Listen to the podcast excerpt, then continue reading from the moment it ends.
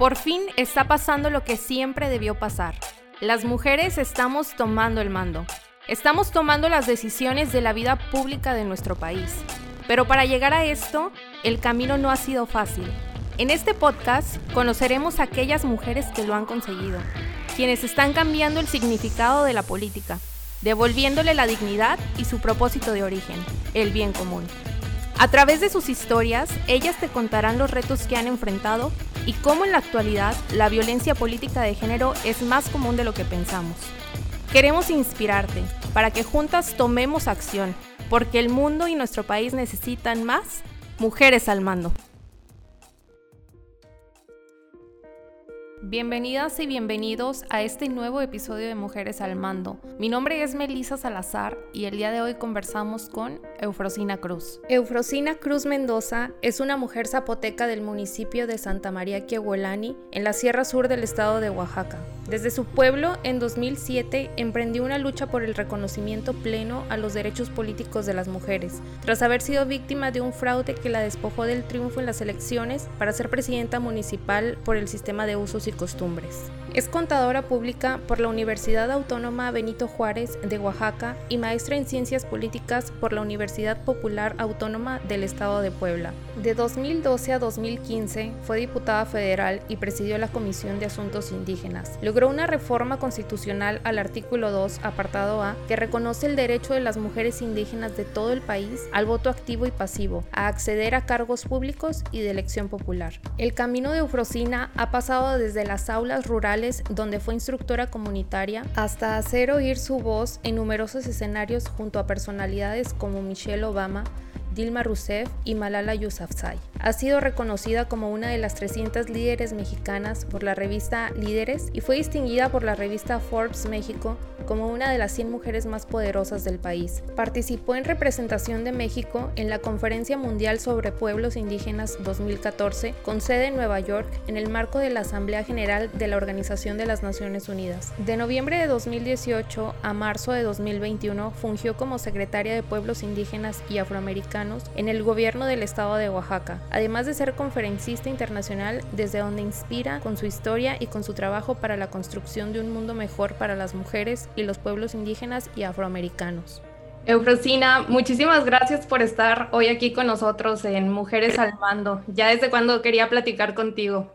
No, al contrario, mi Messi, muchas gracias siempre para mí. Pues tener estas reflexiones con ustedes que son la nueva generación que tienen que hacer este romper paradigmas para poder ir construyendo y ir ocupando los espacios que la vida de repente se nos niega, entonces pues siempre es un gusto. No, qué gusto. Y sobre todo para que nos cuentes sobre ti y sobre tu historia, porque pues has tenido hasta ahorita una historia de lucha. Creo que es una inspiración para muchas mujeres. Entonces me gustaría empezar preguntándote quién es Eufrosina Cruz. Bueno, pues, ¿qué te puedo decir, Meli? De Eufrosina Cruz. Primero, ¿sabes? Siempre me gusta empezar diciendo que soy mujer, que soy indígena, porque de repente se nos olvida decirlo, se nos olvida decir que somos mujeres, que somos personas también capaces de razonar y de decir. Y soy una mujer, tenemos hombres que es su poder de decisión, su poder de opinar, su poder de decir qué quiere, lo bueno y lo malo, asumir las consecuencias de sus decisiones de ella, no de otros. Y, en esa decisión, pues también va, ah, va de la mano tu libertad.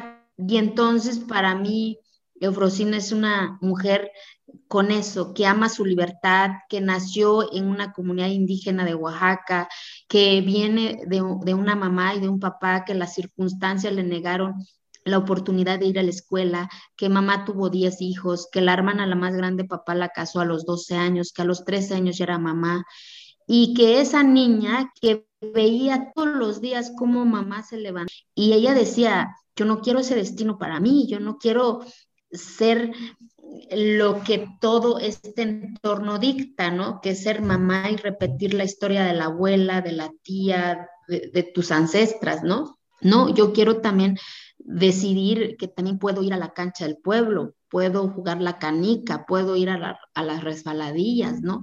Mi destino no puede ser mi origen, ¿sabes? sino que uno tiene que construir su destino. Tu origen no puede definir tu destino. Tu origen es tu identidad. Me siento orgullosa de ser mujer, de ser indígena, de hablar una lengua diferente al español y de decir que soy de Kiegolán. Eso no significa que no merezca yo también tener derecho a opinar, a decidir sobre mi vida, porque es mi vida, es mi cuerpo, es mi decisión y asumo esa responsabilidad que todo eso signifique, ¿no? Por defender mi cuerpo, mi individualidad, mi pensamiento sin, por supuesto, violentar al que está al frente de mí, sino que en esa convivencia y en esa armonía. Pero pues tardé en entenderlo. Entonces, esa soy yo, este, una mujer eh, que ama su libertad, que es rebelde, que es terca, que es atrabancada, pero que siempre defiende su libertad, su opinión, asumiendo las consecuencias de ello, por supuesto, bueno o malo. ¿Y en qué momento fue en que tu mente se abrió y dijiste, yo no quiero esto, yo voy por más? ¿Que hubo algún momento como muy marcado en tu vida? Yo creo que sí. O sea, cuando tú naces en medio de estas adversidades de la vida, que no es responsabilidad de mamá o de papá, ¿eh? Son circunstancias de la vida que te toca. Uno no escoge su circunstancia de la vida, pero eres responsable para cambiar esa circunstancia. Dos, no victimizarse, porque creo que la peor lástima que puede haber en la humanidad es ser víctima. No me victimizo, son circunstancias de la vida. Y logré entender esto cuando yo veía a mi maestro que caminaba más de ocho horas para llegar al pueblo, imagínate o imaginemos un entorno donde no había luz, donde no había carretera, en donde la casa era de adobe, en donde el salón de clases era piso de tierra, en donde tu pizarra no era color verde, sino que quién sabe qué color era de tanto que ya, ya, ya tenía siglos ahí pegado, ¿no? Y entonces llega un rostro diferente al tuyo que habla diferente que tú, que vive diferente que tú a pesar del mismo entorno, que su vida, su cotidianidad en el mismo entorno es diferente y tú dices, wow, yo quiero también eso. Empiezas a aspirar, ¿sabes? Cuando desconoces estas, estas acciones, crees que la cotidianidad, crees que la violencia, crees que la desigualdad, crees que la pobreza es normal. Entonces lo que se tiene que hacer es que la humanidad empieza y entienda que no es normal muchas cosas, ¿no? Empezando por la violencia. Entonces, cuando mi maestro llega, empieza a, imagínate, hablar diferente que yo, yo decía, wow, yo quiero aprender a hablar como mi maestro, o ir a su espacio, que era su habitación, porque era la habitación más bonita que mis ojos veía, porque él no se dormía en piso de tierra, porque tenía un chingo de dibujos en la pared de, su habitación. Entonces empiezas a tener la palabra sueño, de, empezar a cuestionar dónde se construye eso, cómo, cómo es su entorno del maestro, dónde nació, vivirá igual que tú, comerá igual que tú, y empiezas a decir, no, porque mi maestro se pone los guaraches más bonitos que tus ojos ven, ¿no? Tu maestro come diferente igual que tú, ¿no? Sin negar tu identidad, vuelvo a decir. Entonces empiezas a hacer esta diferencia de querer aspirar a descubrir dónde está eso que mi maestro llevaba al entorno.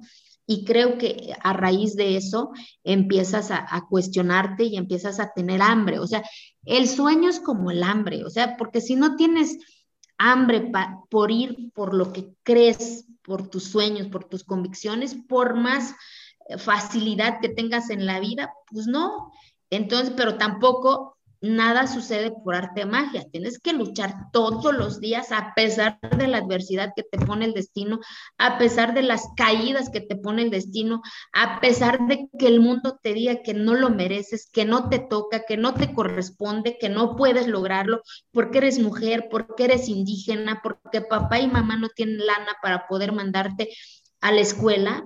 Cuando el mundo todo juega en contra tuyo, ahí es en donde tienes que sacar y decir a esa adversidad, ni más paloma, tengo dos manos, tengo dos ojos, tengo mi pensamiento, no podré hablar bien el español, pero derecho al revés voy a llegar, ¿no? Entonces, Eso se llama hambre, eso se llama este de luchar contra esta eh, circunstancia que te pone en la vida que se llama adversidad. ¿Y qué tan difícil fue para ti en el tema familiar o en el tema de tu comunidad en luchar por, por esto que tú querías? Pues romper paradigmas siempre es difícil. O sea, es muy fácil conformarse con la cotidianidad y, saber que pues no está bien, pero bueno, como la mayoría lo hace, lo acepto, ¿no? Entonces el reto es que tú rompas con ese paradigma, tú rompas con esa normalidad que sabes que no conlleva a, construir igualdad, que sabes que conlleva violencia, que sabes que ahí está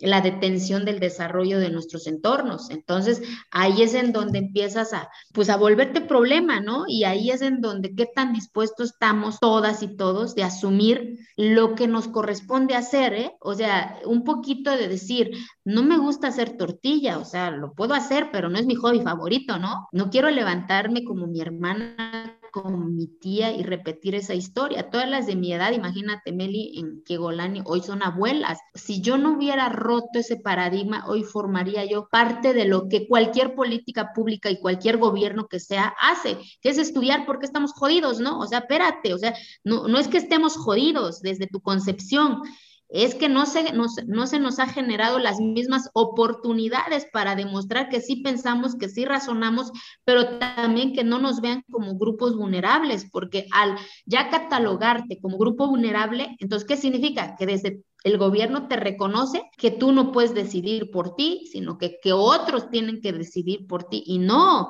yo no soy vulnerable porque no me falta un tornillo, me falta oportunidades. Entonces, ¿Cómo hacemos para construir esas oportunidades? Entonces, eh, eh, pero eso conforme la educación para mí la herramienta más poderosa para liberarte de muchos paradigmas, de muchos miedos, es la educación. La, la, educación para mí me enseñó el aprender a cuestionar, el aprender a exigir, pero sobre todo el aprender a decidir qué quiero yo, ¿no? Para mí primero y después para el entorno de mi comunidad, de mi familia y asumir las consecuencias de todo ello. Y luego, ¿cómo empezaste, cómo diste ese primer paso de salir de Kiewolani? Pues no manches, levantarte todos los tres de la, de la mañana, algo te dice que, que esa historia no lo quieres repetir y ver eh, cómo mamá, cómo papá eh, maltrata a mamá, las de tu edad empiezan a tener hijos y tú dices, no, entonces empiezas a decir, yo quiero otra realidad, sin saber a dónde está esa realidad, ¿sabes? Y ahí entra el otro tema, de repente nos da miedo en la vida ir a lo desconocido, porque decimos, no, ¿qué tal si no puedo? Y la vida me ha enseñado, si no lo intentas, nadie lo va a hacer por ti, ¿eh? Nadie, nadie. Y en el intento va el sueño, en el intento va el fracaso, en el intento va la frustración, pero es parte de eso para poder llegar a lo que tú quieres. O sea, llegar a tocar tu sueño no es alegría, ¿eh? Es frustración, es caídas, es eh, decir, ¿qué estoy haciendo aquí? Mejor me regreso para el pueblo, porque llegas a un entorno que no es tuyo, en donde ese entorno te cuestiona, en donde ese entorno te deja sola y la soledad es cabrona, la soledad te, te minimiza, la soledad te excluye y la soledad también te discrimina. ¿Por qué? Porque esa sociedad grande pues te ve de pies a cabeza y mejor no te incluyen en el desarrollo. Y ahí es en donde está tu fuerza de decir, no es que si quieren, es que me toca también. No es que eh, me van a dar algo, es lo que le corresponde, es lo que me corresponde como sociedad, como ser humano, parte de, de, este mundo, pues.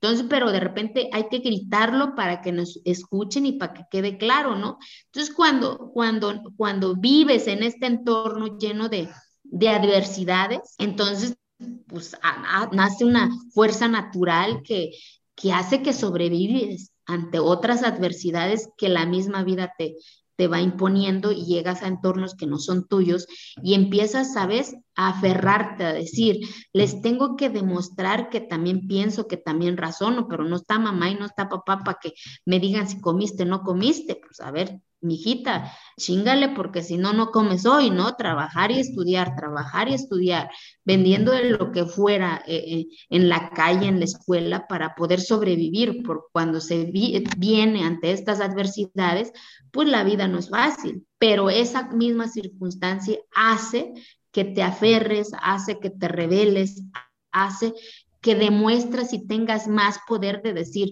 voy a demostrar que también pienso, que también razono y que también puedo, que es lo más importante. ¿Y a dónde llegaste cuando saliste de Kievolani? A una ciudad que se llama Salina Cruz, que hace un chingo de calor, imagínate, yo de frío y llegar donde hace calor, y entonces vives, vives en ese nuevo entorno, en ese pueblote grandote, la discriminación. ¿Por qué? Porque tus facciones son diferentes, porque mi tonalidad de voz es muy diferente porque yo no hablo el español, yo no nací hablando español, yo lo aprendí, ya de grande aprendí a hablarlo, imagínate, a, a esa edad, pues claro que en lugar de plural metía yo un chingo de singular y lo sigo haciendo, ¿no? Pero ya entendí que me, que me valga cacahuate, ¿no? ¿no? Yo no soy obligada a, que me entiendan, los obligados son los que no me entiendan para que aprendan, ¿no? Yo ya estoy intentando aprender eh, su lenguaje universal, que es el español, ¿no? Ahora que ellos aprendan mi lenguaje.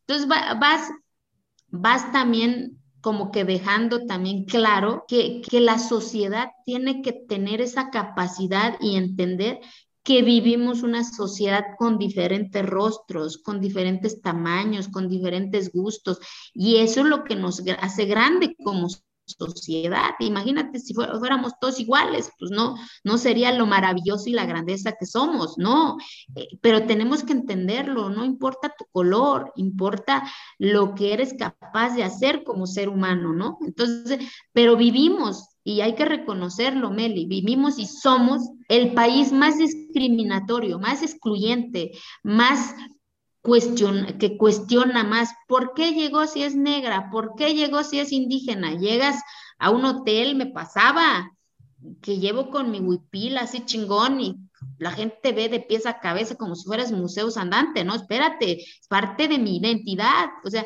sí como me puedo poner un pantalón, una blusa, porque también sucede, o sea, ah, si yo ya me pongo una blusa, un pantalón, ah, es que es indígena lay, o sea, no manchen, tampoco hay indígenas lay, ¿no? ¿Sí me explico? Entonces, son muchos paradigmas que todavía tenemos como sociedad romper, de vernos como iguales entre esta variedad que somos como seres humanos, pero somos iguales en cerebro, en respirar el mismo aire, pero tenemos diferencias, por supuesto, en nuestra tonalidad de voz, en nuestro rostro, en nuestro cabello, en nuestro tamaño de estatura, eh, gorditos, flaquitos, ¿sí me explicó? Esa es la variedad que la vida nos ha, nos ha dado, ¿no?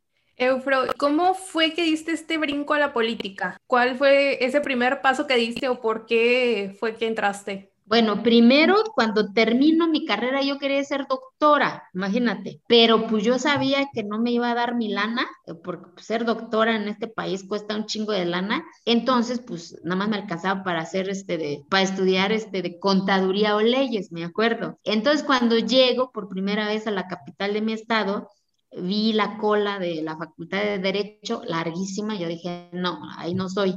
Y vi la de la cola de la contaduría, y ya dije, pues bueno, aquí, aquí más, ¿no?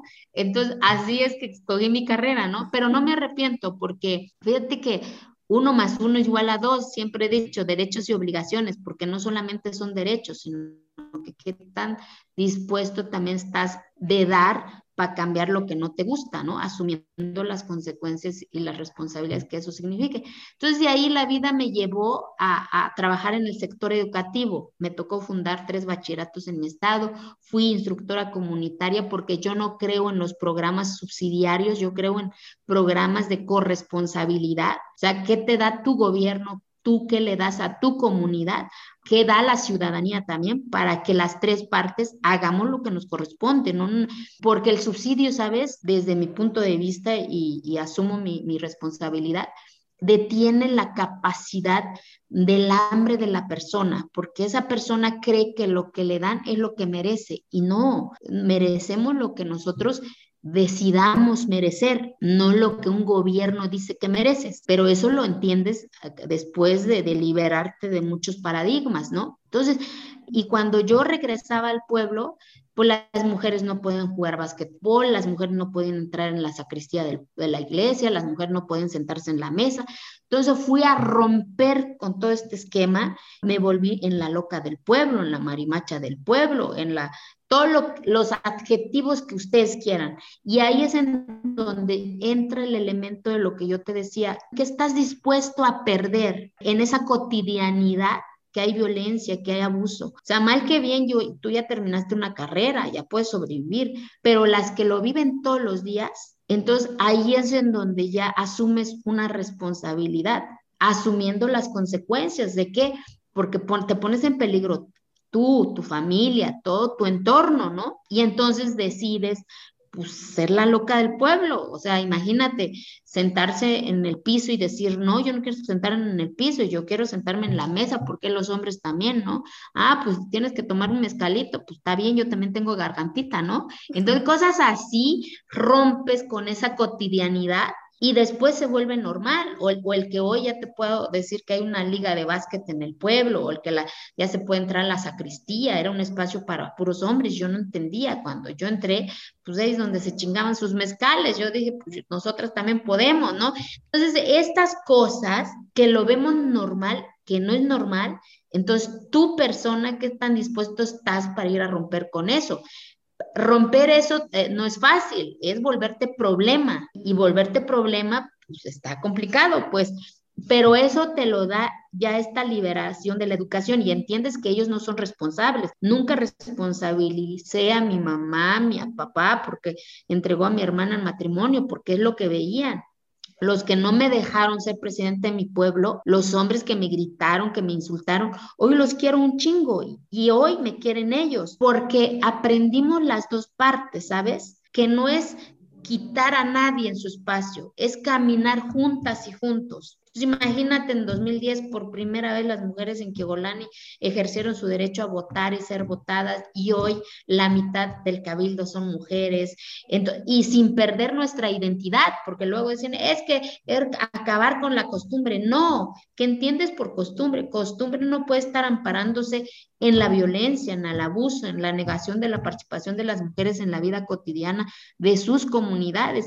Entonces, todo eso, pues te obliga a irte a participar en la vida pública de tu comunidad, de tu país, de tu estado, y qué tan dispuesto estás. Yo me hubiera quedado ser activista toda madre, todo el mundo te reconoce, todo el mundo te admira, pero está bien, tú ya tienes un liderazgo, un nombre, pero lo que queremos es que estos abusos, estas cotidianidades, estas normalidades cambien y que, que se crean nuevos liderazgos. Entonces, y eso me hizo reflexionar y por eso entré a la vida pública y a la vida política de mi comunidad y de mi estado. ¿Y qué obstáculos se te presentaron al momento de que ya decidiste empezar a participar? Pues mucho. En primer lugar, tu familia, tu mamá y tu papá, tus hermanos. Segundo lugar, la propia comunidad, porque no era normal que una mujer participara en la vida pública.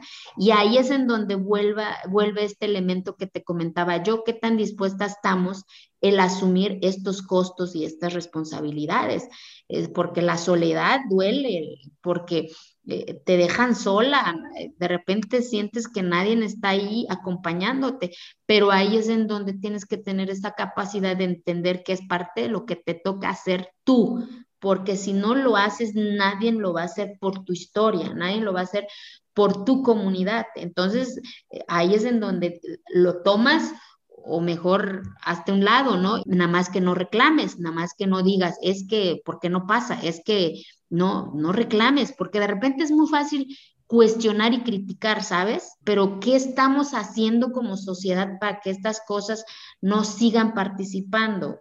Hablar de política en estos tiempos, Meli, no es fácil. Dice, ¿para qué participo? Todos son iguales. Pues precisamente porque todos son iguales, entonces participa tú, tú, tú que estás ahí para que se hagan las cosas de manera diferente, pero asume esa responsabilidad desde tu trinchera, desde el espacio que estás.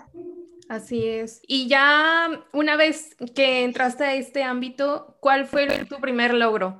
Bueno, mi primer logro, pues fui la primera mujer presidenta del Congreso de mi estado, imagínate, y lograr una reforma a la constitución de mi estado, ya de ahí como diputado federal, lograr una reforma a la constitución de mi país. Imagínate, el día que logré esa reforma, pues se me vino todas las historias de mi vida, esa niña que iba a traer leño en su burrito y que se paraba en la piedra y visibilizaba que había más allá de su montaña, estaba logrando reformar de su país, estaba diciendo este país también que razona, que piensa y es el mensaje también a las niñas que sí se puede llegar a construir nuestros sueños. Mi sueño era cambiar la constitución de mi estado y de mi país para que nadie le diga a una mujer por el hecho de ser mujeres que no pueden participar en el desarrollo de sus comunidades, pero sobre todo en la decisión de ellas y que estas violencias no puede ampararse en nuestra costumbre, porque nuestra costumbre es otra cosa, es nuestra lengua, es nuestra vestimenta,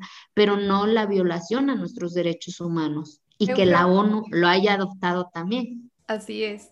Eufro, me gustaría regresarme un poquito nada más si nos puedes platicar el tema de cuando tú quisiste ser presidenta municipal de tu pueblo. ¿Cómo fue esa historia? Fue un proceso primero, de repente saber que en ese entonces, en 2007, no había la palabra mujer en el catálogo de los usos y costumbres, las mujeres no participaban ni por milagro de Dios en las asambleas de pueblo, eran puros hombres, y de repente un grupo de chavos desafiamos esa regla, pues fuimos cuestionados, fuimos señalados y que ninguna autoridad hubiese te, hubiese abrazado, todos me decían lo mismo, es que es la costumbre, es que el uso y costumbre así es. En tu catálogo no, en tu catálogo no viene la palabra mujer, ni un abogado de mi estado quiso llevar mi caso, no había eh, un artículo que me protegiera, todos sabían que en mi estado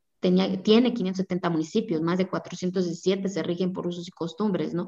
En más de 100 de ellas la palabra mujer no había en los catálogos de usos y costumbres.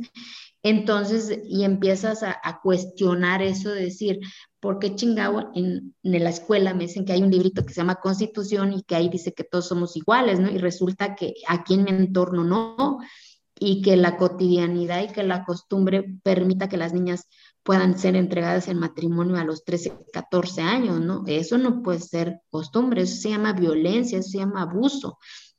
Entonces empiezas a cuestionar todas estas normalidades y dices, pues va, me aviento, ¿no? Y cuando ya te avientas, pues resulta que los hombres te empiezan a cuestionar, a gritar y a decir como una vieja nos va a venir a mandar, ¿no? Y en nuestra lengua esa, esa frase que te estoy diciendo es muy fuerte y empiezas a, yo creo que fue el primer momento en donde me dolió mucho ser mujer. Eh, me cuestioné haber nacido mujer porque fue la primera vez que una mujer se paraba una asamblea en una comunidad. Nunca se había parado una mujer en una comunidad y empiezan a cuestionarte, señalarte, insultarte. Entonces salí llorando de esa asamblea y, empiezas a decir, pues aquí muere y, te volteas a ver y las señoras que padecen más desigualdad, te digan, cuidado, te vas a dejar, ¿eh? estamos contigo hasta el final, pues no tienes derecho de, dejar ese, eso que ya estaba iniciando en ese entonces, ¿no? Eso que ya estaba ahí sucediendo. El tema es que llegas a la ciudad, ¿quién te va a creer? En una comunidad más de nueve horas, donde no hay internet, donde no hay radio, más que tú y tu historia. ¿Quién, quién te va a creer qué es lo que pasó?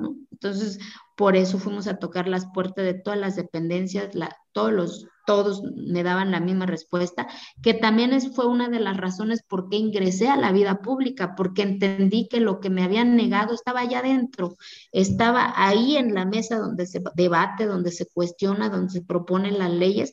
¿Para qué? Para que haya una herramienta jurídica y que nadie le diga las respuestas o que le den la respuesta que me dieron a mí en su momento. Entonces, por eso este, pues decides asumir estas consecuencias, a pesar del dolor de mamá y papá, porque ver a mamá y papá decir, ya párale, nos van a correr del pueblo, nos van a cortar todos los programas sociales. Entonces, son decisiones que la vida te, te va poniendo también y qué tan dispuesta estás a asumir esos costos y esos riesgos. Con todo este trabajo que, que tú ya habías realizado hasta el momento, ¿Cómo es que ha impactado en la vida de tu familia y en, en tu pueblo?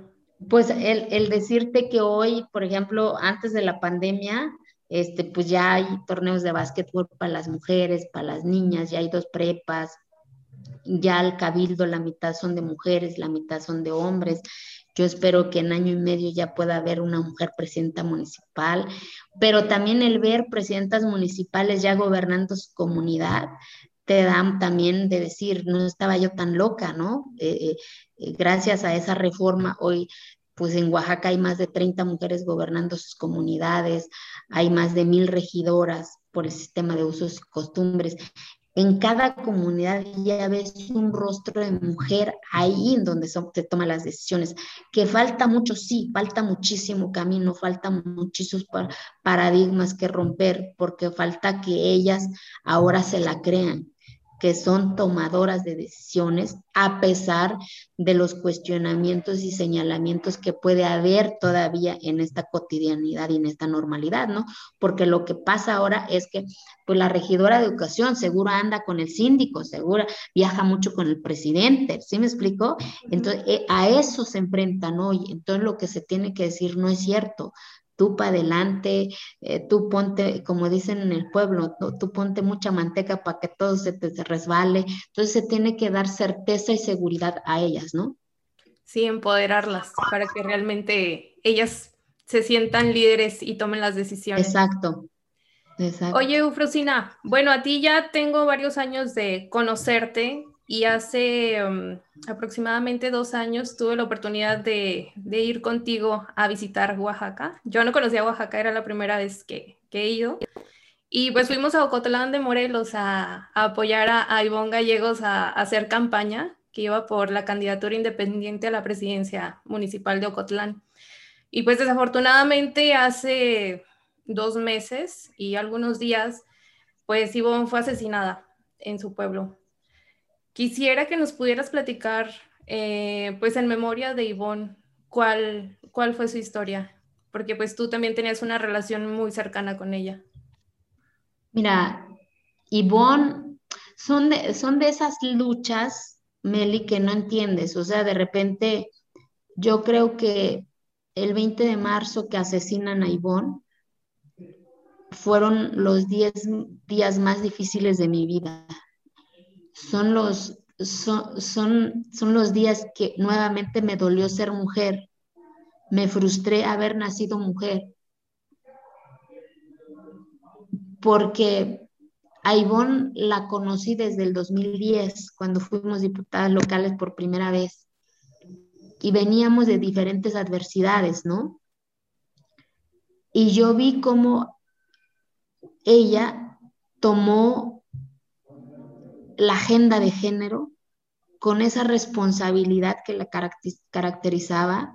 Fue la presidenta de la Comisión de Igualdad, imagínate, impulsó para que el feminicidio fuera delito grave en el Estado y, creyendo que la normalidad no puede ampararse la violencia. Era una apasionada eh, y, y, su otra pasión era las artesanías. No le gustaba que le dijera yo artesanos, porque para ella eran artistas, eh, porque hacen magia con su mano, hacen magia con, con su olor, con su sabor, con su sonido, ¿no? era, era una mamá, era una hija que mamá hace ocho años que falleció, papá los abandonó cuando eran chiquitos, un hermano que es migrante, más de 20 años en Estados Unidos, un hijo de 10 años, una hermana, esa era la que todos los días salía a trabajar y a luchar para poder y querer cambiar que las mujeres podemos estar gobernando nuestro país, nuestro estado, nuestro municipio. Querer soñar, porque con Ivonne soñé mucho. Soñábamos todos los días, Meli. Soñábamos con ver más mujeres dirigiendo sus municipios. Soñábamos más niñas siendo doctoras, siendo astronautas Soñábamos que nadie pueda entregar a una niña en matrimonio a los 12, 13 años, que ese uso y costumbre no pueda, no pueda seguir. Y su sueño era ser presidenta municipal de su pueblo, ser la primera mujer presidenta en Ocotlán. Hace tres años por el sistema de partidos no se pudo porque piden muchas cosas y porque ella creía en la libertad. Ella quería gobernar con libertad. Era quería cambiar las cosas y a nada estuvimos por lograr el triunfo en 2000 hace tres años en una elección en donde avasalló el actual presidente de la República y a nada estuvo. Y nuevamente le nace el sueño otra vez a través de la coalición. Y yo le decía, quédate aquí, pero su sueño era, y yo decía, yo tampoco no puedo, no tengo derecho de detener su sueño. Ella me decía, si tú eres la primera que impulsa a las mujeres, porque le digo, bueno, pues está bien, adelante, tu decisión te la voy a apoyar, porque era su sueño, era su sueño construir, por ejemplo, una, una maquila para que las mujeres fueran las trabajadoras en Ocotlán. Eh, ella estaba convencida, una casa de cultura, porque Ocotlán lleno de artistas, lleno de pintores, lleno de cantantes. Tenía tantos planes para su Ocotlán que su único delito fue eso, soñar querer ser presidenta municipal. Y por eso Después de los 10 días del asesinato de Ivonne, fui a una comunidad que se llama San Bartolomé Quialana. Una niña de 8 años me dice, ¿no? Que su sueño es ser presidenta de su comunidad. Y yo me quedo, ¿qué le digo? Si me acaban de arrebatar a mi hermana, mi amiga, por querer ser presidenta municipal, ¿qué le digo? ¿Que no sueñe con eso? Entonces, son respuestas muy difíciles que, he tenido que darme, que he tenido que entender también que a pesar de, estas pruebas que la vida te dio y en memoria de estas mujeres, no solamente de Ivonne, sino que de muchas que han dado su vida para que tú y yo hoy estemos aquí, para que muchas estén hoy caminando, haciendo campaña, en honor a ellas tenemos que seguir, tenemos que asumir las consecuencias, tenemos que seguir gritando que no queremos que nos regalen nada, queremos solamente nuestro espacio, pero que nos pregunten a nosotras cómo queremos. Dos, que sí hacemos política diferente, porque quizás nuestro error no es acordar con los malos, porque somos mamás, porque somos hijas, porque nos queremos vivas. Y por eso Hoy más que nunca en memoria de Ivonne, desde el grito, desde el dolor de mi, eh, de mi interior, pues nuevamente tengo que respirar, nuevamente tengo que gritar que hoy más que nunca tenemos que seguir, tenemos que romper nuestros propios paradigmas, tenemos que entender las mujeres que tenemos que construir estas grandes alianzas, que no nos podemos estar cuestionándonos entre nosotras las mujeres, que debemos de entender que tenemos que admirarnos entre nosotras, porque nos falta admirarnos, Meli, nos falta decir qué chingona, mira, llegó, yo también puedo, ¿no? Entonces, creo que el legado de Ivonne es que esta soronidad sea real, que esta soronidad no solamente sea un tema de moda, porque Ivonne no tomó la agenda de mujeres por cuestiones de moda, estando o no estando en, espacios públicos, era su agenda de ella, era su convicción de ella. Y en memoria de ella, ojalá que podamos seguir impulsando y desde el miedo, desde el dolor, pues tomar las fuerzas como ella lo hacía, valiente, fuerte y contundente, a demostrar que Ocotlán un día va a tener una mujer gracias a Ivonne Gallegos. Así es. Y sobre todo este tema que dices tú, de que gracias a muchas mujeres que han dado su vida es por lo que nosotras estamos hoy aquí y que tenemos un espacio. Así que eso es una gran responsabilidad para nosotras porque tenemos que abrirle las puertas a las generaciones que vienen. Entonces, pues Ivonne es una mujer que ha hecho historia en Ocotlán y yo creo que jamás va a ser olvidada porque cambió, creo que todo, todo el panorama que se veía en el pueblo. Me gustaría preguntarte, Eufrosina, ¿cómo va el proceso? ¿Cómo ha sido la atención que te ha dado la Fiscalía en el caso de Ivonne? Porque en este proceso electoral hemos visto muchísimos asesinatos a candidatos y candidatas. Entonces, pues sí, sobre todo el caso de Ivonne, porque es algo que pues a mí también me duele mucho porque pues la conocí, sé cómo trabajó, sé cómo la quería la gente, cómo la quieres tú. Entonces, quiero saber cómo va ese asunto para ver también qué se puede hacer de nuestra parte. No solamente por mí, sino que creo que se tiene que dar seguimiento y, y resultado porque quedó un niño hoy huérfano. Y como sociedad, más allá de las relaciones afectivas que se tenga, como sociedad tenemos que dar una respuesta a, a los huérfanos y a las huérfanas que quedan en medio de estas cuestiones, en medio de estas adversidades.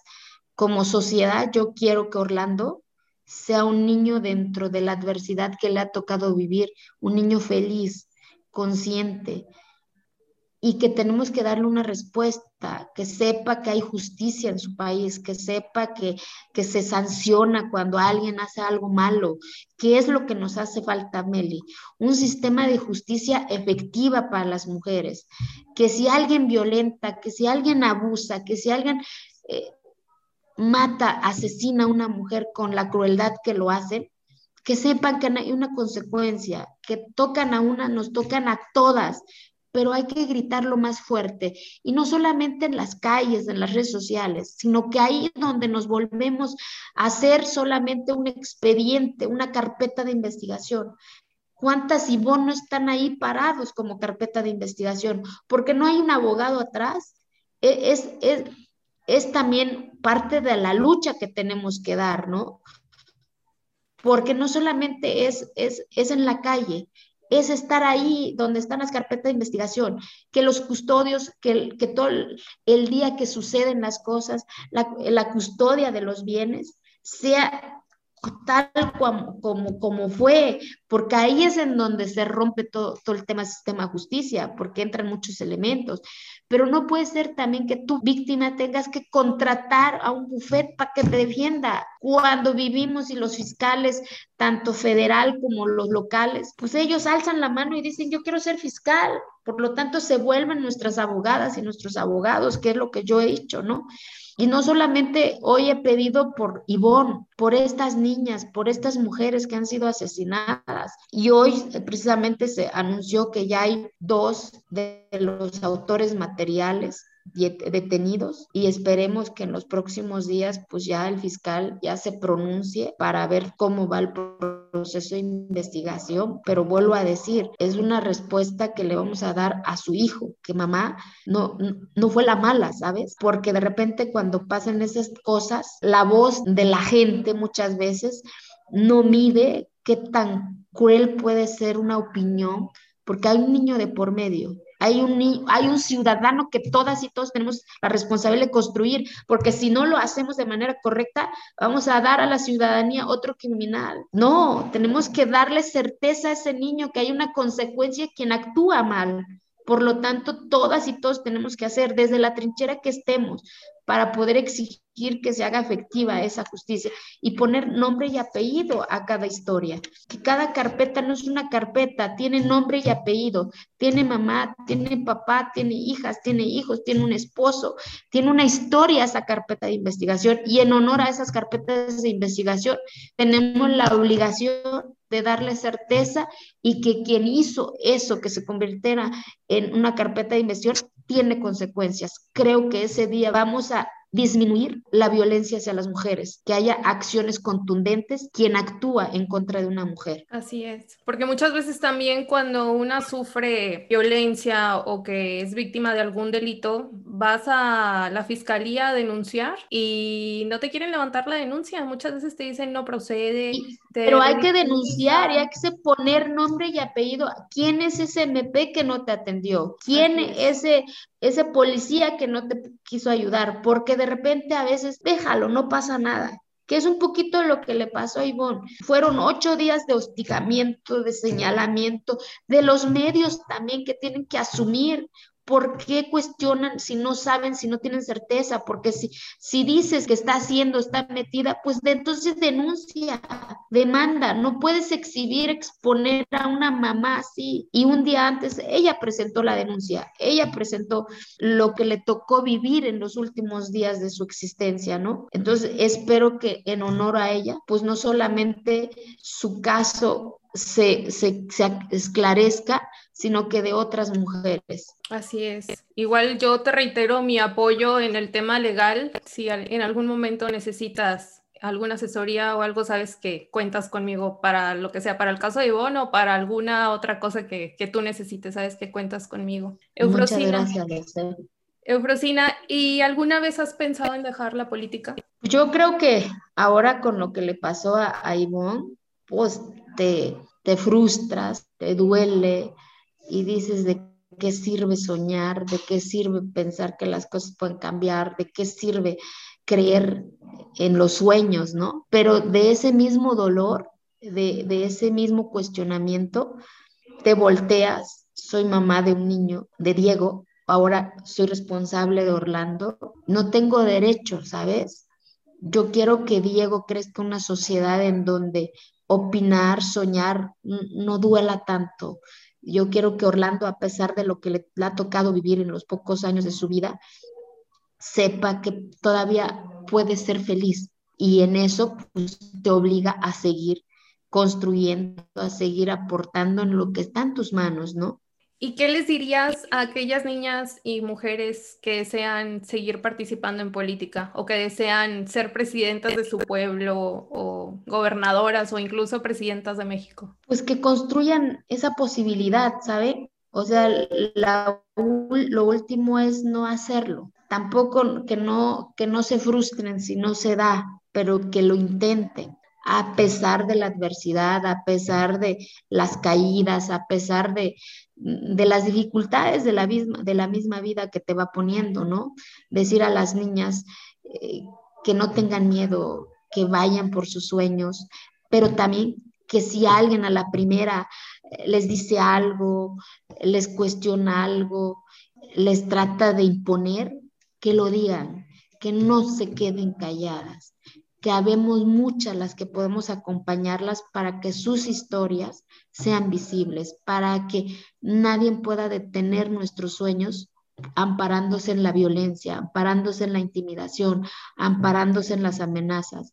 Pero tenemos que decirlo, tenemos que ponerle nombre a esas violencias. No es normal que nos griten, no es normal que nos digan, es que no puedes, no es normal que te digan, no te toca, no es normal que te digan, ¿para qué chingados si no sirven para nada? Eso se llama violencia y hay que visibilizarlo. Pero también quien lo hace, quien lo dice, hay que ponerle nombre y apellido para que todas y todos lo, lo conozcamos o las conozcamos, ¿no? Para que hagamos esta gran oleada de detener la violencia. ¿Me podrías mencionar a tres mujeres que te inspiran?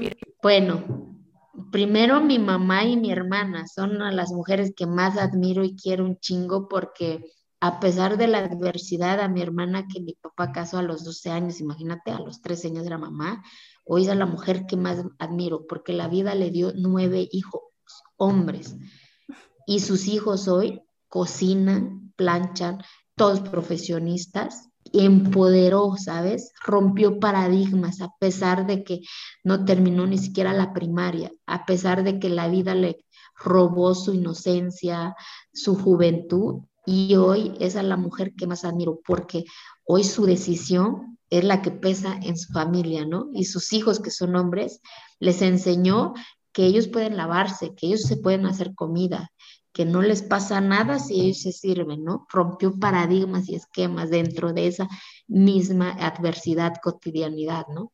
Y a mi mamá, porque a pesar de que yo pensaba que era una mujer sumisa, es la mujer más fuerte porque a escondidas me daba 50 pesos, que para ella los 50 pesos que me daba en ese entonces, pues era lo único que tenía, ¿no? Y, me lo daba, ¿sabes? El día que salí de Kebolani, me lo sacó de su bolsita de nylon y me lo puso y me echó su bendición.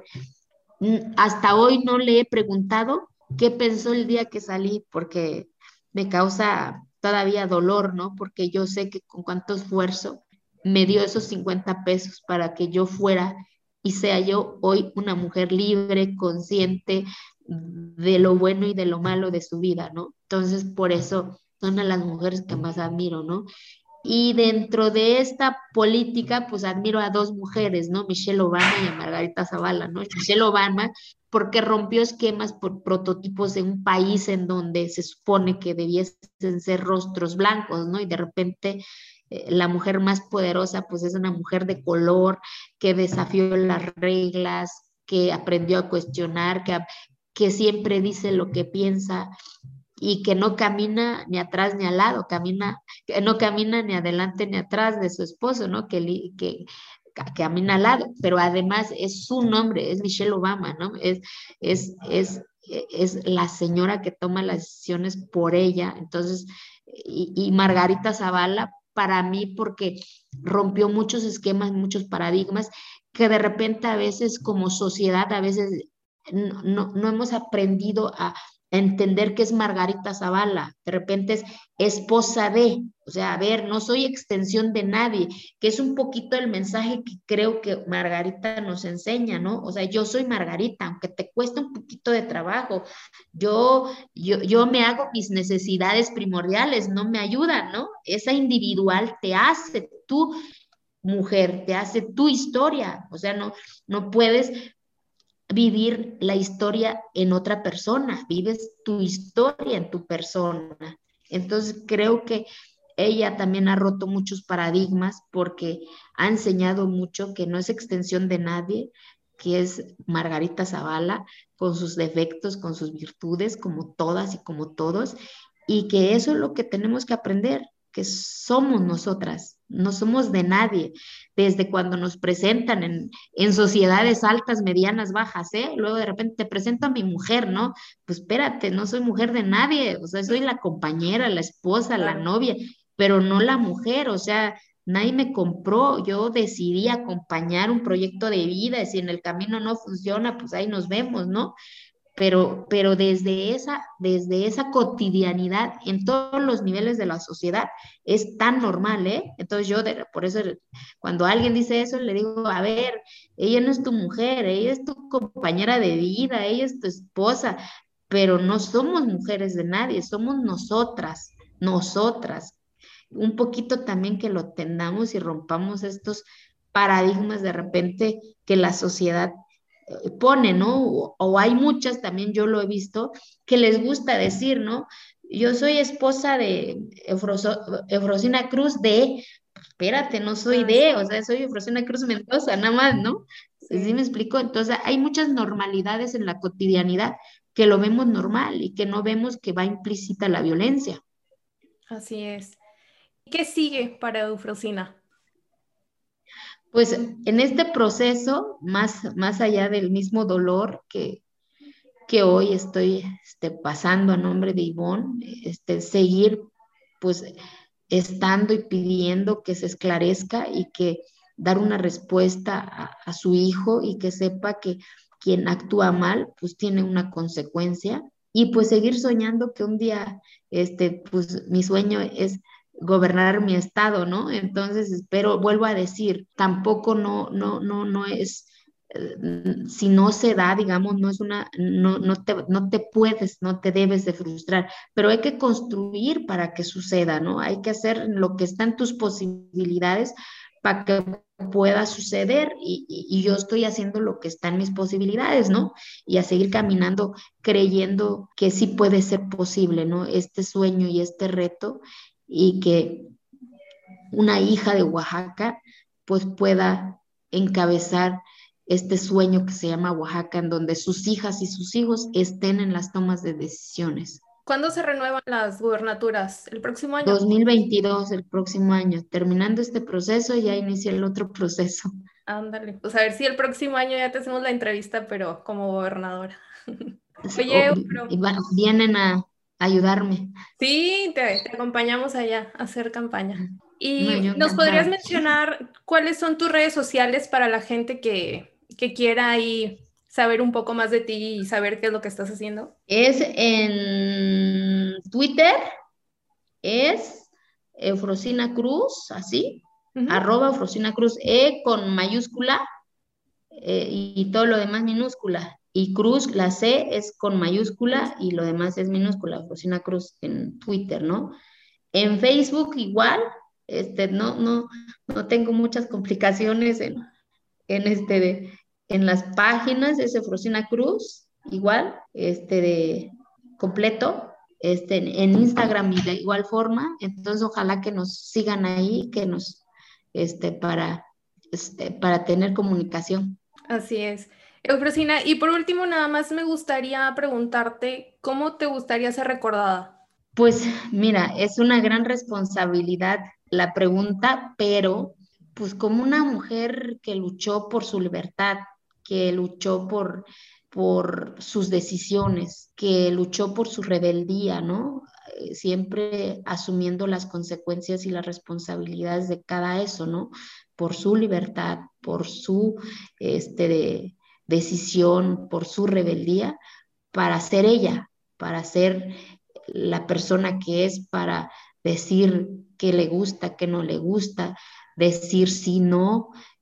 Entonces así quiero que me recuerden, ¿no? Que, que luché por mi libertad, que luché por mis sueños, que luché por mi rebeldía y siempre asumiendo las consecuencias de eso, ¿no? Bueno y malo, ¿no? Porque no toda la vida tomas buenas decisiones, ¿no? Pero el chiste es asumirla, ¿no? Así es. No, pues la verdad es que qué historia tan chingona, qué mujer tan chingona. Eres un ejemplo para muchos de nosotros y no solamente en México. Sabemos que tu historia ha cruzado a otros países en donde también eres una inspiración, en donde tu historia está plasmada en libros, en documentales.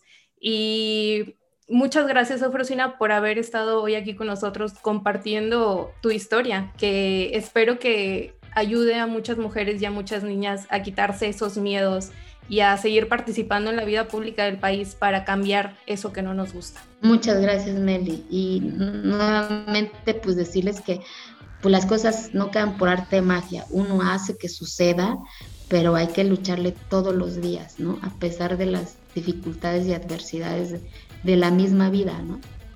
Gracias por escuchar Mujeres al Mando. Si te ha gustado este episodio, compártelo para seguir inspirando a más mujeres. Y no olvides seguirnos en nuestras redes sociales. Mujeres al Mando Podcast, una producción de Melissa Salazar y Víctor Lucio.